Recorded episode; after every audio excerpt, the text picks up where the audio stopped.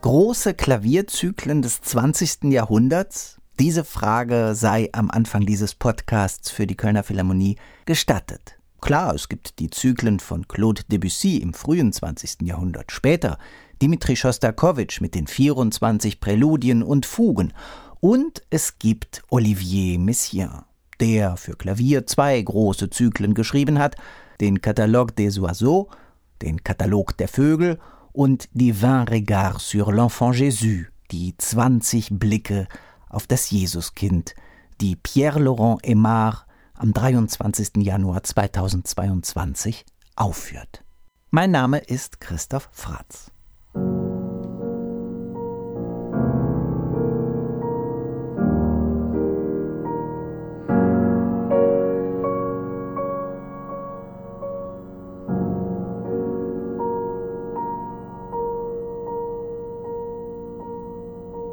Klar, wer große Klavierzyklen schreibt, muss sich messen lassen. Natürlich an Bach, am wohltemperierten Klavier, meinetwegen auch an Beethoven und den 32 Klaviersonaten. Aber gerade mit Blick auf Bach hat sich immer wieder die Frage gestellt, wie gläubig muss man sein, um so eine spirituelle Musik zu schreiben? Olivier Messiaen sagt selbst, er sei gläubig, er sei Katholik, und als solcher beschäftige er sich mit Fragen wie Unsterblichkeit und Auferstehung. Je suis croyant. Et alors évidemment, comme je suis croyant, comme je suis catholique, les problèmes de la survie, les problèmes de la résurrection, le problème de l'éternité, le problème de la cessation du temps et de la cessation de l'espace m'ont beaucoup préoccupé. Dans la plupart de mes œuvres, j'ai essayé de réfléchir, de méditer autour d'un mystère divin ou d'un mystère du Christ. Und daher, so erklärt Messiaen in diesem Interview, versuche er über das göttliche Geheimnis oder das Mysterium Christi komponierend zu meditieren. Und das macht er eben auch in den Vingt Regards sur l'Enfant Jésus. Wenn jetzt Pierre-Laurent Aymar in die Philharmonie kommt, um diesen großen Zyklus aufzuführen, dann ist er nicht irgendein Interpret. Denn es war Ende der 60er Jahre. Aymar war erst zwölf Jahre alt als er den Komponisten kennenlernte. Ich war ein von den glücklichen Menschen, die haben die Messiansprache von der Quelle gelernt. Aymar wurde Schüler von Yvonne Loriot und die war Ehefrau von Olivier Messiaen. Und natürlich hat er in dem Zusammenhang auch Messiaen kennengelernt. Man hat Tourneen unternommen und Aymar konnte ihm tatsächlich teilweise über die Schulter schauen. In einem Interview mit der Alten Oper Frankfurt hat Aymar erklärt, also ich erinnere mich, dass ich, wenn ich Messiaen gut kennengelernt habe, in den ersten Jahren zum Beispiel, hat die Religion für mich einen ganz besonderen Licht auf die Beziehung mit ihm und mit seinem Werk. Und selbstverständlich, für so ein Stück sollte man schon studieren. Was ist im Hintergrund? Im Jahr 1999 hat Aymar mit damals knapp 42 Jahren diesen Zyklus auf CD festgehalten.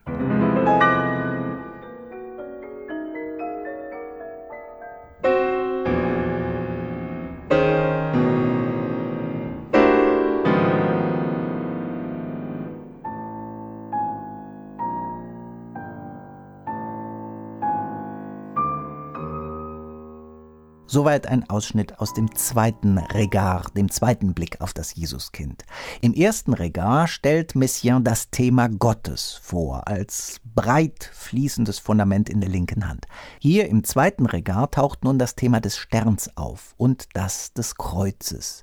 Der Satz kreist also um den Schrecken der Gnade, wie Messiaen sagt. Während der Stern unbefangen leuchtet, steht das Kreuzzeichen schon hinter ihm. Anders gesagt, Weihnachten ist ohne Ostern nie denkbar.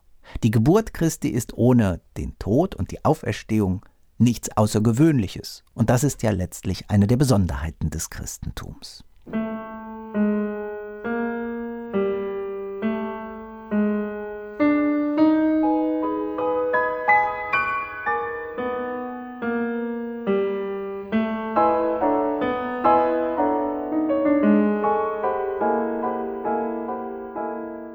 Sind im Jahr 1944. Die Welt steckt mitten im Zweiten Weltkrieg und im Sommer scheint sich das Blatt dann zu wenden, als die Alliierten in der Normandie landen.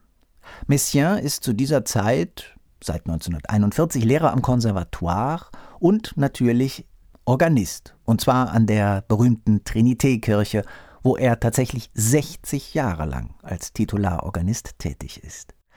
Im Januar 1944 taucht zum ersten Mal der Name des Schriftstellers Maurice Toesca in Messiaens Aufzeichnungen auf. Und zwar sollte zu dessen Gedichten, zwölf Stück, eine Musik komponiert werden für die entsprechende Radiopräsentation dieser Texte. Und zwar handeln diese Texte von der Geburt Christi. Der ursprüngliche Plan war eben, diese zwölf Gedichte mit Musik zu unterlegen bzw. zu ergänzen. Was man damals nicht ahnen konnte und Messiaen wahrscheinlich selbst nicht, dass daraus ein Zyklus von rund 110 Minuten Musik werden würde. Also fast doppelt so großer Umfang wie ursprünglich geplant. Statt zwölf sind es auf einmal 20 Stücke. Bleibt also die Frage, inwiefern diese Musik als Reaktion auch auf die Zeitumstände, den Krieg, die Belagerung, die Sorgen der Menschen zu verstehen ist. Pierre-Laurent Aimard es scheint mir, dass Messiaen war so entfernt von irgendwelche Ereignis auf diesem Planet und so ja, mehr als entfernt, also fast, er wollte ignorieren irgendwelche Politik oder Realität sehr oft. Ich glaube, dass die Religion war ein Mittel für ihn, in diese Welt nicht zu leben, in eine andere Welt zu leben. Diese ursprünglich geplanten zwölf Stücke, dieser Kern, sie sind eigentlich unabhängig voneinander. Aber die fertige Struktur mit den 20 Stücken erscheint dann auf einmal wie ein Rondo. Das Gottesthema, das wir in Regar 1 gehört hatten, ist in acht Sätzen dominierend. So, und jetzt könnte man rechnen. Zwölf Sätze waren vorgesehen, in acht taucht das Gottesthema auf, also 20, könnte man meinen, dass Messiaen diese acht Sätze nachträglich komponiert hat. Aber ganz so einfach ist es nicht, denn einige seiner Tagebücher verraten, dass einige Sätze, Ideen, Bruchstücke schon skizzenartig vorlagen, bevor er das Werk überhaupt so richtig begonnen hatte. Eben das Gottesthema aus Regar 1 kehrt beispielsweise in Nummer 5 wieder, hier aber treten Gott Vater und Sohn Jésus einander gegenüber. Es ist eine Meditation über das Wort ward Fleisch.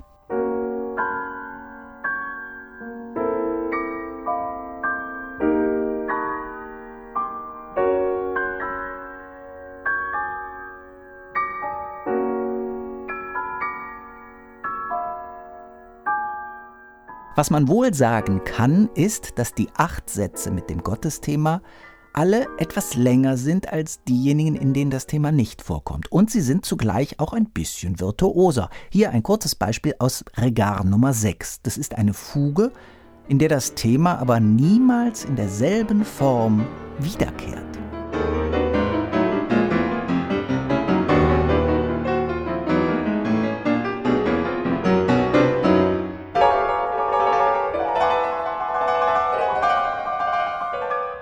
Noch einmal zurück zu der Frage nach dem Hintergrund. Das Historische haben wir angesprochen.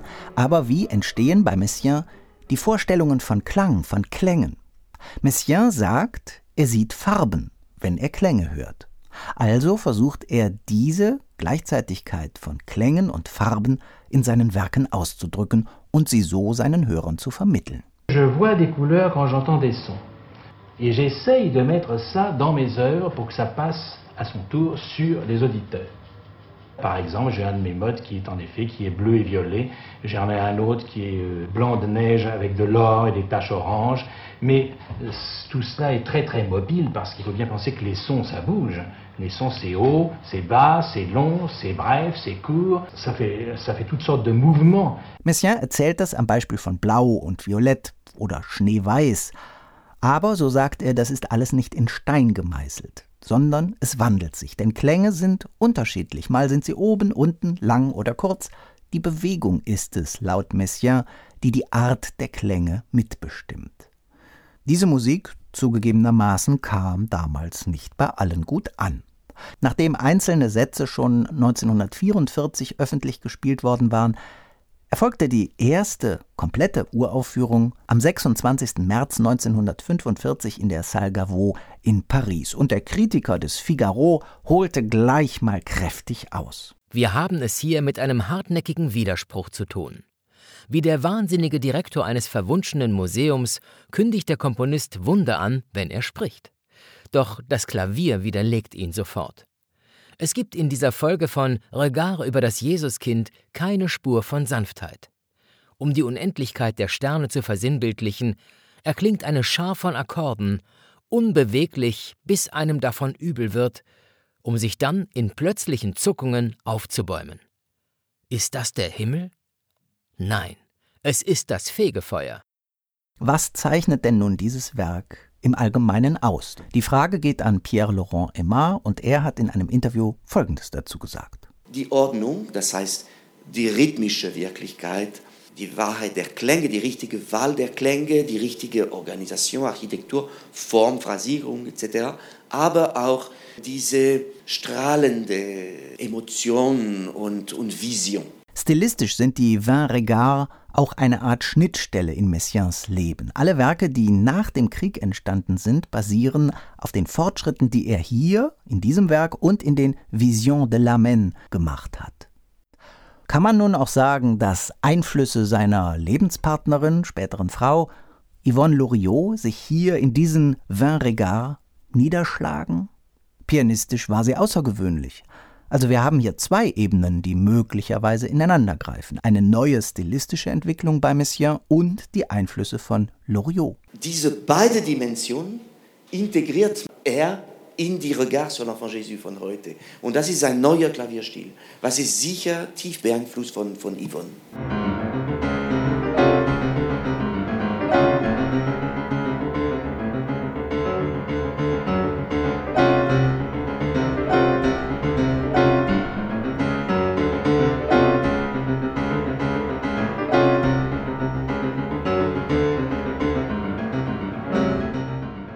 Regar Nummer 10, Geist der Freude. Das ist die Mittelachse des Zyklus. Und dieser Satz ist in sieben Abschnitte unterteilt mit Einflüssen von Jazz und Ragtime. Man kann sagen, dass die unterschiedlichen Facetten der Regar auch die unterschiedlichen Facetten der Persönlichkeit von Messiaen spiegeln. Seine Sanftheit, seine große, unerschöpfliche Energie, sein Hang zu Gebet und Meditation, aber gleichzeitig eine unfassbare Neugierde das Durchdringen von Farben und eine gewisse Maßlosigkeit, denn Messiaen integriert indische und griechische Metren, er wagt Überlagerungen, Konfrontationen, nicht mehr umkehrbare Rhythmen und so weiter. Beispielsweise Regard Nummer 18. Hier sind es zwei Reihen unterschiedlicher Tondauer, die er zueinander in Beziehung setzt. In der einen Reihe nimmt die Tondauer zu, in der anderen nimmt sie ab. Man kann auch sagen, zwei Tempi fließen hier ineinander. Und diese gegeneinander gerichteten Figuren deuten ein Miteinanderringen an. Es geht um das Thema der Erwählung. Jesus wird erwählt von Gott.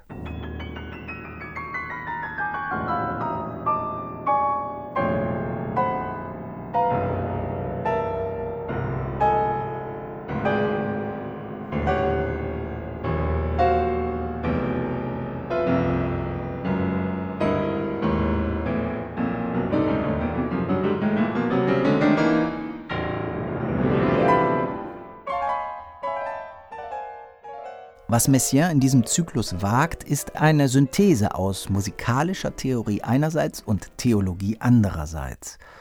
Das ist einigen Zeitgenossen ziemlich übel aufgestoßen. So schrieb der Kritiker des Temps Présent am 6. April 45 Die Verzerrung des Metrums erfolgt nach einer strengen mathematischen Methode, indem Bruchteile von Notenwerten addiert oder subtrahiert werden.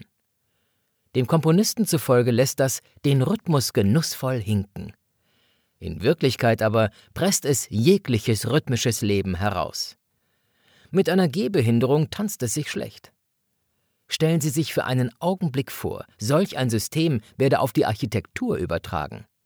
Die Fassade einer Kathedrale mit ihren Bögen, durch ein verzerrendes Prisma gesehen, neben dorischen Säulen in Korkenzieherform, fliegende Stützpfeiler aus Chrom-Nickel-Stahlröhren, eine asymmetrische Pagode anstelle eines Kirchturms. Und Messiaen, ja, er fühlte sich verletzt nach solchen Angriffen, denn sie sollten sozusagen seine musikalische Integrität untergraben, sein Denken anzweifeln, sein Fühlen und, noch schlimmer, die Wahrhaftigkeit seiner Musik, und die war ihm wichtig. So entstand ein Cas Messiaen, ein Fall Messiaen, und seither hat Messiaen die Musikkritik immer mit einer gewissen Reserviertheit betrachtet, sein Leben lang. Aber es gab auch damals schon Gegenstimmen. Es wurde die Vielfalt von Stil und Ausdruck gelobt, zwar als verwirrend wahrgenommen, aber auch als beeindruckend gewertet. Es scheint, als könne man Messiaens Kunst am besten charakterisieren, wenn man sie als extremen Gegensatz zum Akademismus beschreibt.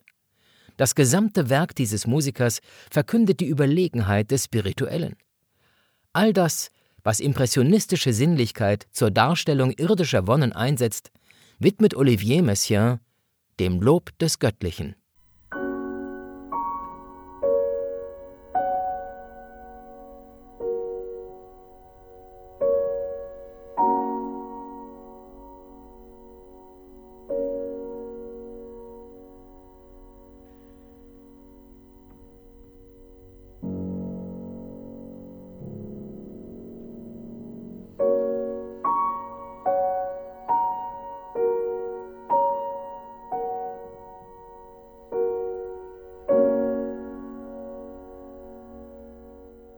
Einzelne Kritiker waren sogar euphorisch. Von einer neuen Inbrunst in der französischen Musik war die Rede. Emotionen als Ausdrucksmittel für ein glühendes Seelenleben. Tja, die Vingt Regards sur l'Enfant Jésus bleiben letztlich ein großes Rätselwerk, geheimnisvoll, aber auch poetisch. Gerade auch der letzte Satz. Hier kommen viele Gedanken aus den vorigen 19 Sätzen noch einmal zusammen. Sie werden anders kollagiert, auch das Gottesthema, das bis in die lange Coda nachhallt.